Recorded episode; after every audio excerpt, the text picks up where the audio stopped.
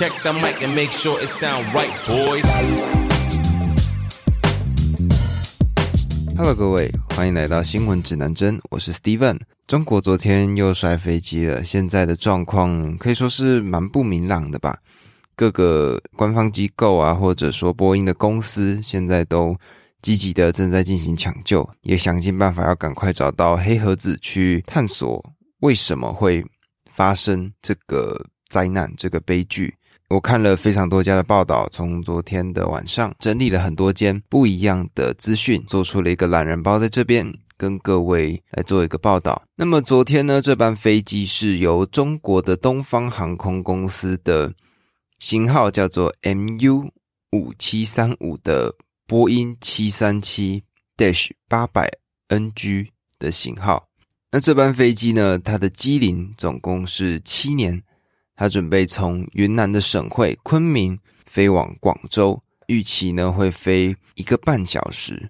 这台飞机上呢有一百三十二人，乘客有一百二十三人，加上机组人员的九人。在下午的一点十一分起飞，当时呢气温是二十九度 C，风速是适中的状况，大概是十九公里每小时，能见度是十六公里，并且没有降雨的状况。但是预报也有说到，晚上它可能会有降雨的可能性。那这班飞机呢？它从云南的省会昆明离开之后，飞了一个多小时，就出现了一些状况。根据一个飞机的追踪平台，名字叫做 Flight Trader Twenty Four，它就在报告上面显示到，在飞机起飞后的一个小时，大概是两点二十分的时候。这台飞机它突然失去了高度，这个具体的高度呢，是从原先的八千八百六十九公尺的位置，迅速的掉到了六千四百公尺左右。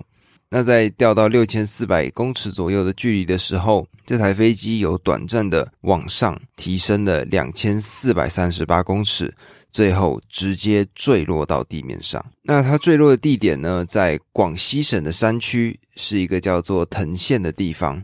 那在当时呢，当地的居民他们看到了这个场景，有一个农民他就说到，他看到一条笔直的铁块从天而降，有点像是飞弹的形状。他当时很害怕，是不是战争要开打了？而在远处的农民呢，他们则是听到像雷鸣一般的巨响，所以他们就全部聚集到附近，开始往山区眺望。那飞机坠毁之后呢？整个丘陵地全部都是火光跟烟雾，灾情很严重。而面对这样子的情况呢，所有的附近的居民他们就聚集在山头附近，共同来灭火。而根据当地居民的描述呢，这台飞机他们撞到的地方是一个三面环山的洼地，而现场是没有电的。所以大型设备目前是很难进到这个区域来。那中国官方呢，面对这样子的情况，他们派出了一千名的消防人员，还有一百名的当地民兵来协助支援。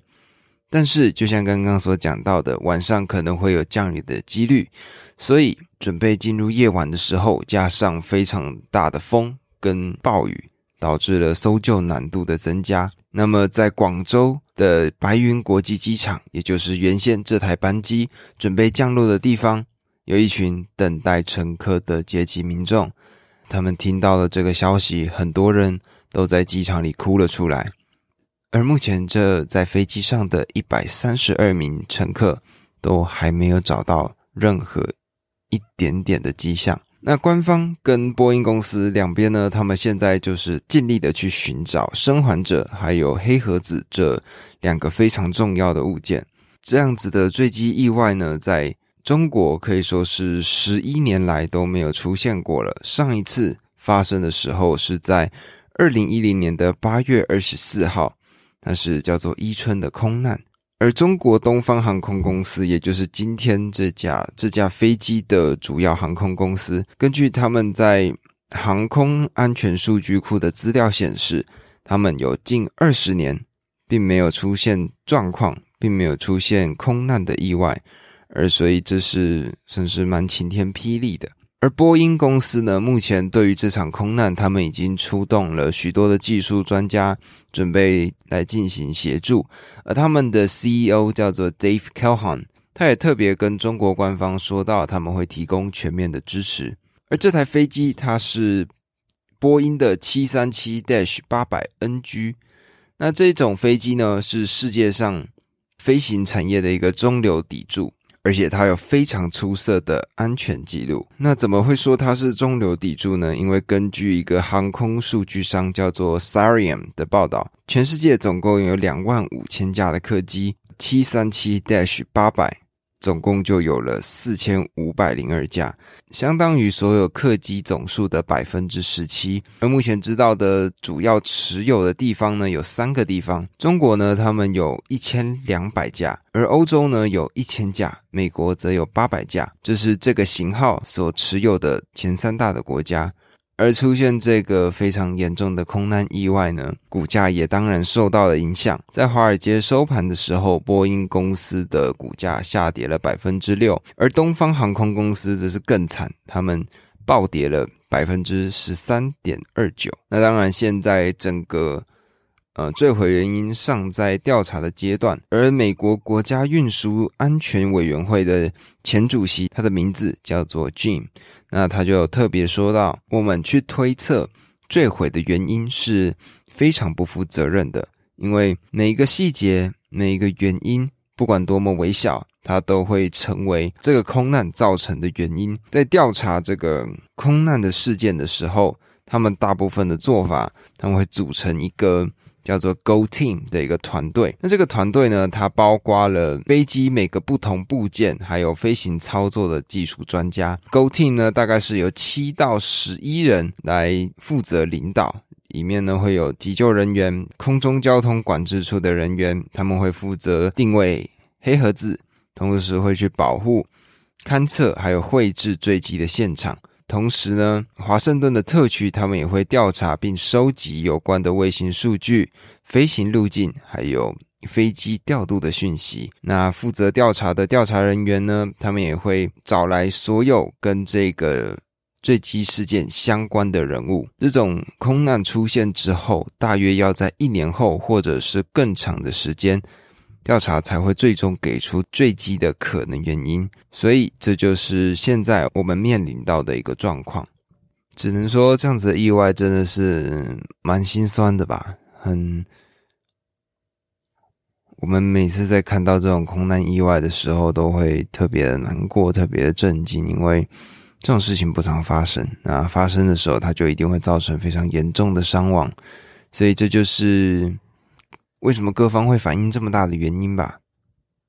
那面对这样子的状况，只能说，那我自己呢是这样子认为的。虽然说他们派出了非常多的救难人员，还有非常多的民兵，各式各样的政府组织试图要来拯救或者找出生还者，但实际上的状况就是，这些人可能真的已经不在人世上了。原因也很简单，因为如果从个八千多公尺的地方，在两分钟的时间里从天而降，那个速度是绝对比云霄飞车来的快上数百倍的。那在这个下坠的过程当中，这些乘客会因为瞬间的高度差，导致他们丧失他们的意识，所以在飞机撞到地面的那个瞬间。他们可能都已经进入昏厥的状态了。换个角度想，或许对他们来说这是一种安慰吧。毕竟他们在没有痛苦的情况下离开人世，或许是好的。我真的认为不会有生还者了，因为在飞机撞下去之后，瞬间引发了那一带丘陵的大火。那就算没有被撞死，也已经被烧死了。愿这些死者的遗体可以被找到，这是算是最后的希望吧。因为这场灾难也是没有办法预期的，只能说灾难或意外就是会莫名其妙的出现在这个世界上。那我们能做的呢，就是把该处理、该检查的检查好。那真的，真的就算遇到了，也只能接受了，对吧？虽然说报这个新闻有些时候。有点难过或有点悲观，但其实跟车祸相比，跟一些我们日常生活中所看到的那些案件来比啊，空难这种事情其实是非常少有的。只是因为它的轰动程度很大，所以各种媒体才会疯狂的去报道这件事情。不要去落入一种偏差的状况，认为空难或者整个飞机是不安全的，因为空难的发生几率其实非常低，比被雷劈中的几率还要更低。所以不要因为看到这样子的空难状况就。对搭飞机这件事情觉得恐慌，我觉得这是必须要理清的一个很重要的点。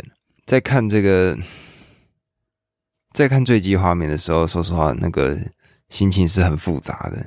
你就可以看到一个像像飞弹、像鱼雷一样的东西，从半空中直接坠落到丘陵地上，那是一个监视器的画面，然后你就可以感受到。那种绝望感，那种受伤的感受，因为一瞬间你就知道这上面的人基本上已经不保了。只希望这件事情可以赶快落幕，赶快把这些受难者的遗体找到，入土为安，赶快让大家回归到正常的生活，并且找出他最后的原因，透过这些报告来去预防、解决下一次的灾难。那讲到空难呢？我最近看到了一个还不错的 YouTube 频道，它的名字叫做哥布林。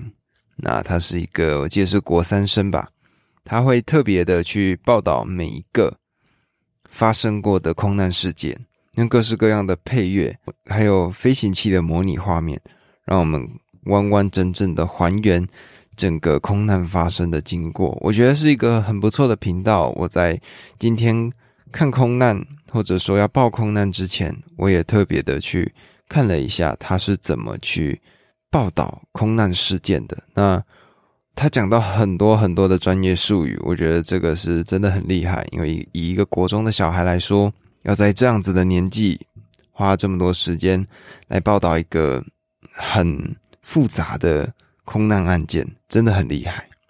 我曾经看过他的 Q&A 影片，也就是一些问答的影片。每一份空难报告，它的页数基本上都是五百页起跳的，而且全部都是英文。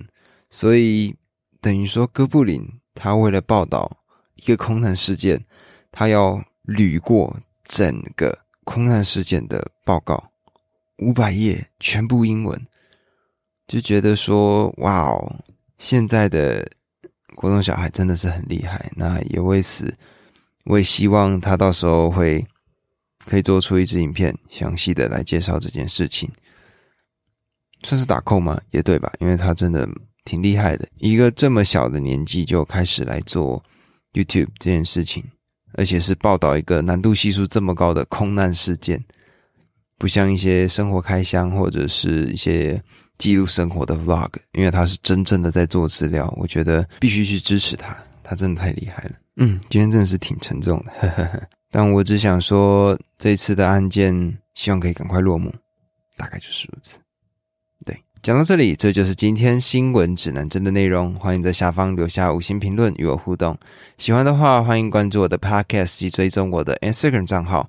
我的 IG 账号是 Compass News，C O M P A S S 底线 N E W S。那么今天的节目呢，我们就录到这里啦。愿死之安详，我们下期再见。